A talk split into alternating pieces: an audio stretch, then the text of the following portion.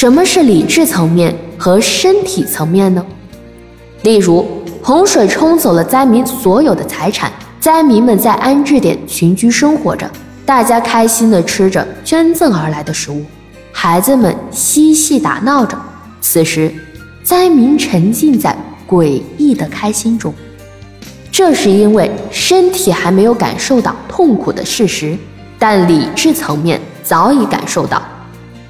几星期，大家回家后，看到房子冲垮了，财产完全消失。这个时候，身体也逐渐感受到痛苦，然后就有一系列胸闷、心慌、心堵、眼睛发红等症状。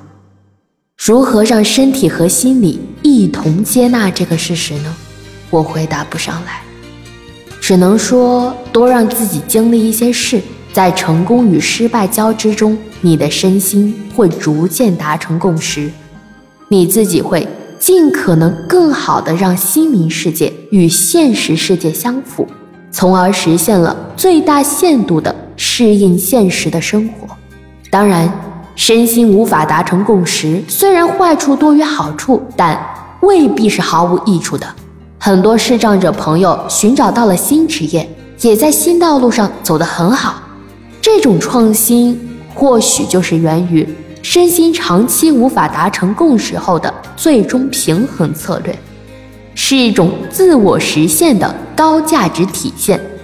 反过来说，我们大多数人很难达成这样的高价值体现，可能真的只能平淡的将按摩做好，毕竟是国家支持的项目。此时。我们能从内心和身体一起接纳这样的事实，尽可能减少一些心理世界与现实世界的冲突，对于保养你身心健康是很有利的。当然，你实在无法接纳这样的事实，你可以把闲下来的时间充分学习你能学习得来的新职业，丰富生活。或许哪一天便有了新职业可做，毕竟机会。是给有准备的人的，这样有目标的努力着，也是一种保养心理的策略。二，在职场上做好人际关系管理，与上级要保持礼貌而顺畅的沟通，要尽可能了解同事们如何与领导沟通，要评估好是采用照抄模式，还是稍微有所超越的沟通模式去沟通。总原则是。平衡好自己通过领导进步与同事和谐相处的比例，这个取决于你的性格特点。职业心强、进取心强的性格可以调高进取的比例，但要做好与同事可能产生诸多摩擦的心理准备。如果是重视同事关系和谐的，可以适当的放缓进取心，不过要注意多提升。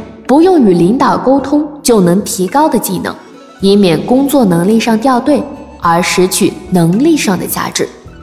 具体的就不拓展了，大家可以购买一些职业规划方面的图书阅读，里面有详细的介绍性格与职业匹配的知识。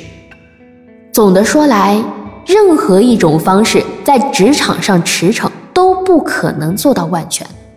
我们在抉择过程中。要提前认识到，得到什么就有可能失去什么，患得患失的状态少一些，心理健康的程度就会多一些。如何在复杂的职场活动中尽可能保持良好的心态，才是呵护心理健康的重要支柱。